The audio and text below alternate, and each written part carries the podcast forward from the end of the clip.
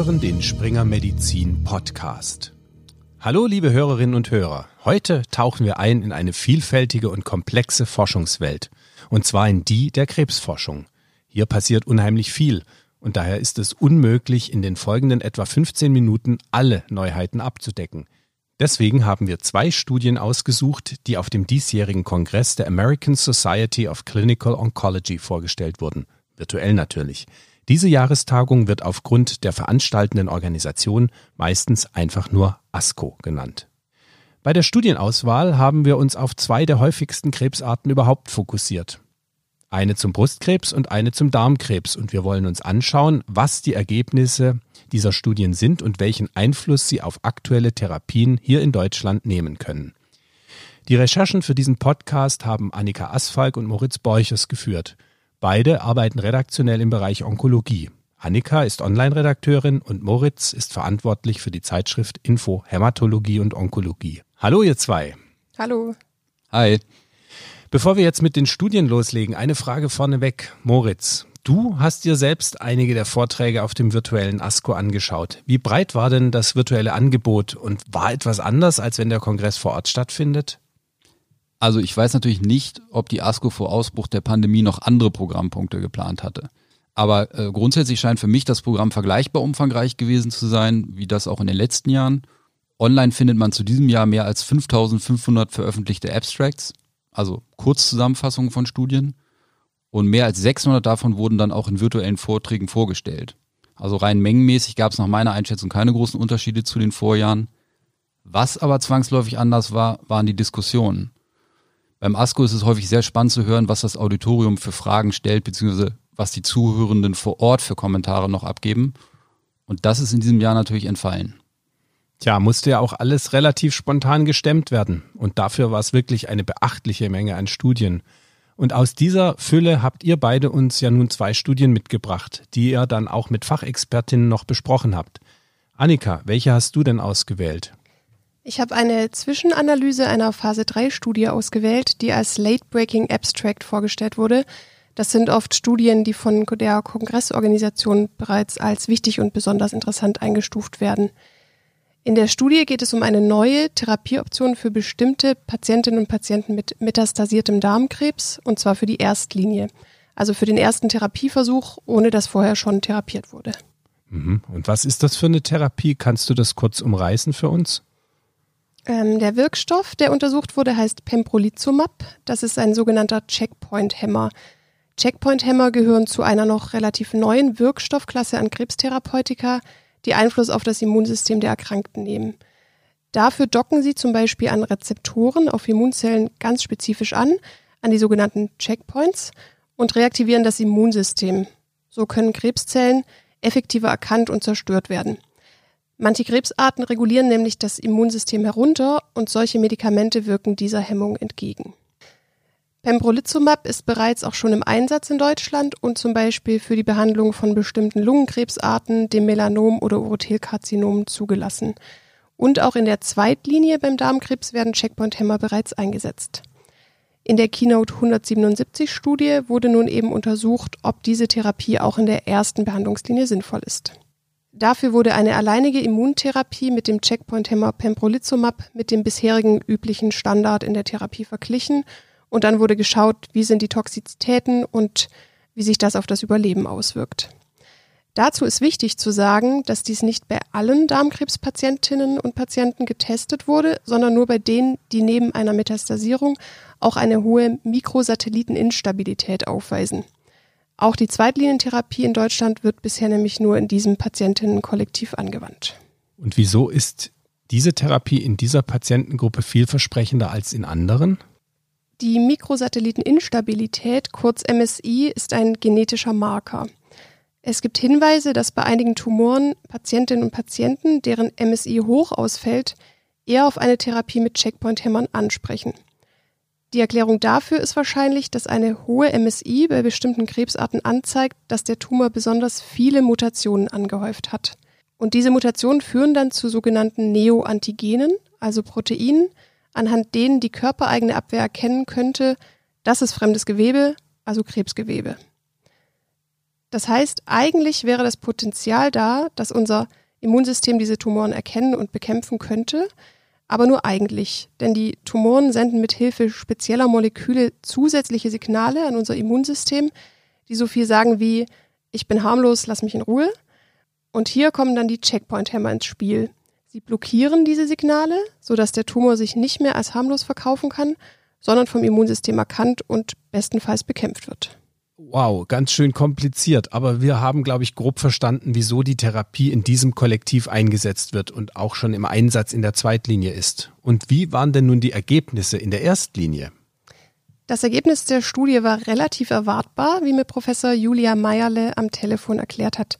Sie ist Direktorin der Medizinischen Klinik 2 der LMU in München und unter anderem Gastroenterologin und hat auch selbst bereits mit dem Wirkstoff gearbeitet.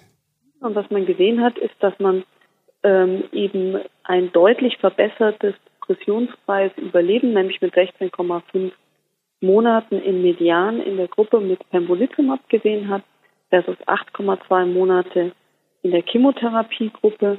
Das bedeutet, dass man da also praktisch eine Verdopplung des medianen progressionsfreien Überleben hat. Zur Erklärung kurz, das progressionsfreie Überleben ist eine Kenngröße in der Onkologie. Sie steht für die Zeit, in der die Erkrankung im Untersuchungszeitraum nicht weiter voranschreitet. In der Gruppe mit den Checkpoint-Hämmern war diese Zeit im Median fast doppelt so lang wie in der Standardtherapiegruppe mit Chemotherapie, wie Frau Meierle ja schon gesagt hat. Ähnlich sei dies auch beim Overall Survival, also dem Gesamtüberleben. Ähm, das Gesamtüberleben ist ebenfalls eine wichtige Kenngröße in der Onkologie. Sie beschreibt, wie lange Patientinnen und Patienten im Untersuchungszeitraum überleben. Um das Gesamtüberleben aber sicher beurteilen zu können, muss noch mehr Zeit abgewartet werden. Im Moment stehen nämlich dafür noch nicht genug Daten zur Verfügung. Insgesamt sind die Daten aber sehr vielversprechend und ich habe Frau Professor Meierle gefragt, ob sie das denn überrascht hat. Es hat mich nicht überrascht, aber man muss sich eben klar machen, dass natürlich nur ein kleiner Prozentsatz der Patienten, die ein kolorektales Karzinom haben, für die Therapie in Frage kommen. Aber die, die sozusagen eine Mikrosatelliteninstabilität im Tumor aufweisen, dass die gut ansprechen, ähm, überrascht nicht. Also wir haben eine exzellente Therapie jetzt für aber eine relativ kleine Gruppe an Patienten. Und das ist natürlich das, wo, wo die Onkologie in Zukunft hingehen wird, dass wir sozusagen stratifizieren müssen durch die molekulare Charakterisierung des Tumors und damit ein deutlich besseres Überleben erreichen. Also die Ergebnisse sind tatsächlich wie zu erwarten positiv. Eine andere Sache hat Professor Meierle dann aber doch an der Studie überrascht und das betraf die Nebenwirkungen. Letztendlich, was man ähm, gesehen hat, ist, dass sozusagen die Pembrolizumab-Therapie relativ gut vertragen wurde, dass es also wenig Nebenwirkungen gab, wesentlich weniger als man eigentlich erwartet hätte. Die Nebenwirkungen oder schwerwiegenden Nebenwirkungen, die man ähm, gesehen hat, waren vor allem eine ähm, Colitis. Das waren also über drei Prozent, die eine schwerwiegende Entzündung des Darms hatten oder aber eine Hepatitis. Das äh, verwundert mich jetzt nicht, weil wir inzwischen gelernt haben, dass Checkpoint-Inhibitoren häufig die Organe befallen mit Nebenwirkungen, die entweder schon vorerkrankt sind oder aber in denen auch der Tumor sich ähm, findet. Mhm. Und beim kolorektalen Karzinom ist sozusagen die Colitis, also ähm, irgendwie erklärbar, einfach durch eine verstärkte Immunreaktion im Darm ähm, und eben bei Lebermetastasen. Und das muss man ja im Prinzip haben, um in diese Studie eingeschlossen zu werden, eben auch dann die Entzündung ähm, der Leber. Was Professor Meyer denn noch sehr wichtig war zu betonen, war, dass diese Studie noch nicht abgeschlossen ist, da es sich eben um eine Zwischenanalyse handelt. Das heißt, die Ergebnisse könnten sich im Laufe der Studie noch ändern. Wie Professor Meierle die Studie insgesamt einschätzt und ob sie sonstige Einschränkungen sieht, hat sie mir auch noch am Telefon erklärt. Vom Design her ist sie extrem sauber. Man muss letztendlich abwarten, dass, äh, oder muss äh, zur Kenntnis nehmen, dass es eine Interimsanalyse ist. Die Wahrscheinlichkeit, dass das sich das Endergebnis komplett ändert, glaube ich nicht. Es kann halt nochmal etwas schlechter werden. Letztendlich hat sie sowohl linksseitig als auch rechtsseitig als auch BRAF, KIRAF äh, in beiden Gruppen in gleichem Umfang berücksichtigt. Das heißt, auch da ist sie balanciert. Sie war auch balanciert für äh, medianes Alter und auch balanciert für im Prinzip das Geschlecht, sodass ich da eigentlich wenig Einschränkungen erwarte. Man muss halt überlegen, Patienten, die vorher eine Autoimmunerkrankung hatten, die muss man zumindest engmaschig überwachen, wenn man so eine Therapie beginnt. Wegen den Nebenwirkungen. Genau. Und hat das denn jetzt auch einen Einfluss auf die klinische Praxis? In den USA auf jeden Fall. Dort wurde kurz nach dem ASCO-Kongress Pembrolizumab auf Grundlage der besprochenen Studie zugelassen für die Erstlinienbehandlung bei metastasiertem Darmkrebs im vorhin besprochenen Kollektiv. Was das für Deutschland bedeuten kann, wenn sich die Studienergebnisse bestätigen, hat mir Julia Meierle zum Abschluss noch beantwortet. Würden Sie dann sagen, dass auch in Deutschland so eine Behandlung wahrscheinlich bald Ja, kommen müsste? Also ähm, wenn, die, wenn sich diese Studienergebnisse bestätigen, dann wird man sicherlich als First-Line-Therapie bei Patienten, die eine mikrosatelliten Instabilität haben, bei einem fortgeschrittenen kolorektalen Karzinom eine Checkpoint-Inhibitor-Therapie und dann vornehmlich mit Pembrolizumab, weil da jetzt sozusagen ja die Studie gelaufen ist, empfehlen. Mhm. Das ist ganz sicherlich so, wäre auch sehr wünschenswert, weil das ist ja ein großer Benefit für die Patienten. Auf jeden Fall auch mit den geringeren Nebenwirkungen wäre das natürlich sehr positiv. Richtig. Na, dann schauen wir mal, was sich hier in Deutschland in nächster Zeit tut. Kommen wir jetzt zum Brustkrebs. Moritz, was hast du uns für eine Studie mitgebracht? Ich habe eine interessante amerikanische Studie zum Brustkrebs mitgebracht, die ebenfalls als Late-Breaking Abstract auf dem ASCO präsentiert worden ist. Und dazu habe ich mit Professor Nadja Habeck gesprochen. Sie ist Leiterin des Brustzentrums und der onkologischen Tagesklinik der Frauenklinik an der Universität München. Und sie behandelt nicht nur in der klinischen Routine Brustkrebspatientinnen, sondern sie ist auch selber mit internationalen Studien in der Therapieforschung ganz aktiv.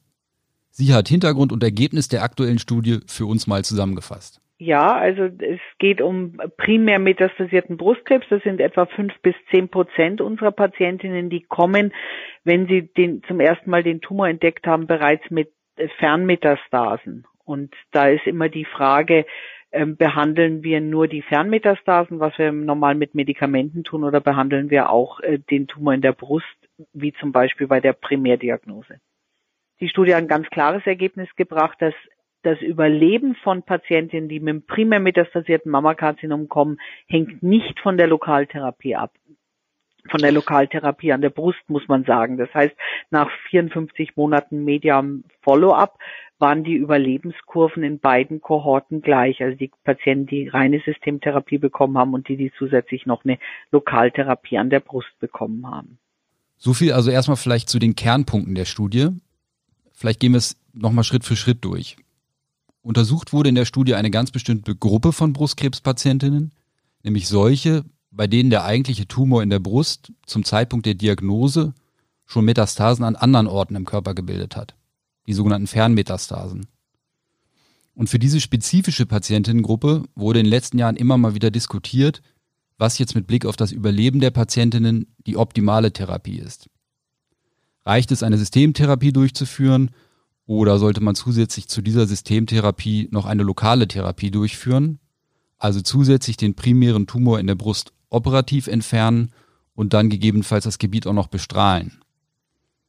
Und die aktuelle Studie sagt jetzt, man kann bei den meisten Patientinnen auf diese zusätzliche lokale Therapie verzichten und kann den Betroffenen so eine zusätzliche Operation bzw. Bestrahlung ersparen. Und zwar ohne, und das ist das Entscheidende, dass damit das Überleben kürzer wäre als mit zusätzlicher lokaler Therapie. Trotzdem kann diese zusätzliche lokale Therapie in bestimmten Fällen aus anderen Gründen sehr wohl noch angezeigt sein.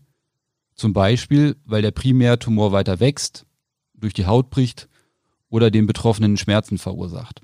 Ich habe Professor Habeck dann noch gefragt, ob es Aspekte bei der Studie gibt, die vielleicht die Interpretation der Ergebnisse etwas einschränken wenn man sich das anschaut, äh, dann ist ganz, ganz wichtig, dass die Patienten, die nicht randomisiert wurden, also die nicht die Lokaltherapie erhalten, die aber in die Endauswertung mit eingehen, dass da einige Patienten rausgefallen sind, die ein lokal hohes Risiko hatten, die schon Hautbeteiligung hatten oder ähm, quasi direkt, wo der Tumor in die, in die Haut eingewachsen ist oder wo in, in der Ferne schon äh, Hautmetastasen quasi waren. Und es waren auch äh, triple-negative Tumoren, die verstärkt dann nur mit Systemtherapie weiter behandelt wurden. Also es war ein geringer Bias da. Nochmal in konkreten Zahlen. Von 390 rekrutierten Patientinnen wurden dann nur 256 zufällig auf die beiden Therapiearme verteilt. Der eine Therapiearm bestand aus Systemtherapie allein, der andere aus Systemtherapie plus Lokaltherapie. Weil dabei Patientinnen mit bestimmten Tumormerkmalen diese zufällige Zuteilung häufiger nicht durchlaufen haben, könnte das theoretisch die Ergebnisse etwas verfälscht haben. In der Gesamtschau hält Professor Habeck die Studie aber für aussagekräftig und wertvoll. Und man dürfe zum Beispiel auch nicht vergessen, dass es sehr schwer ist, überhaupt so viele Patientinnen für eine solche Studie zu gewinnen, wie es hier der Studienautorin Professor Sima Kam und ihrem Team gelungen ist. Und ist diese Studie denn die erste ihrer Art? Nein. Dieselbe Fragestellung war zuvor schon in zwei anderen Studien untersucht worden. Diese hatten aber laut Professor Habeck methodische Mängel. Außerdem haben beide unterschiedliche Ergebnisse erbracht. In der einen war eine Lokaltherapie für das Überleben von Vorteil, in der anderen nicht. Die aktuelle Studie, so sieht es Professor Habeck, schafft jetzt hier durch ihr gut geplantes Design und die relativ große Patientinnengruppe mehr Klarheit, vor allem was die Beratung der Patientinnen betrifft. Die Studie ist mit 250 randomisierten Patienten immer noch ähm, groß im internationalen Vergleich und ich denke, die Daten sind sehr eindeutig und ich glaube, dass man diese Studie eben auch nicht dazu hernehmen kann, für die einzelne Patientin eine Entscheidung zu treffen, sondern zur Beratung.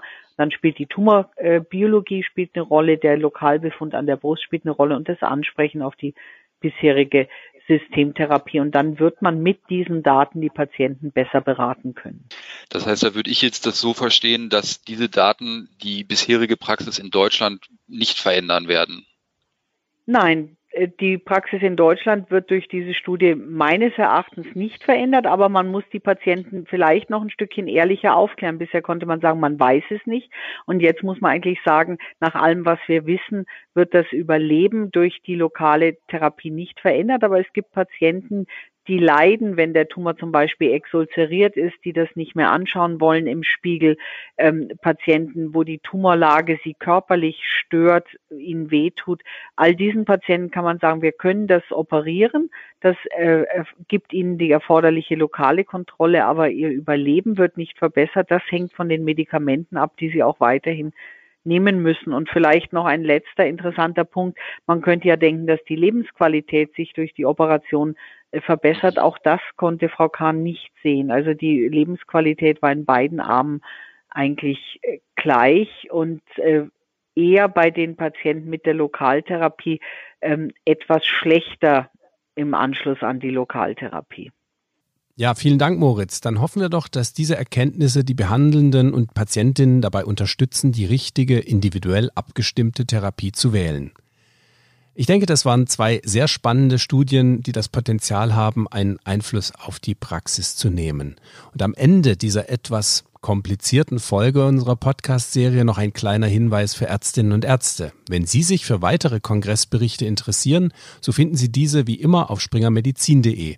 Den Link auf unsere Kongressseite finden Sie in den Show Notes zu diesem Podcast. Die Inhalte sind Login geschützt und nur für Fachkreise zugänglich. Und damit verabschieden wir drei uns bis zur nächsten Folge und hoffen, dass Sie auch dann wieder reinhören. Machen Sie es gut und bleiben Sie gesund.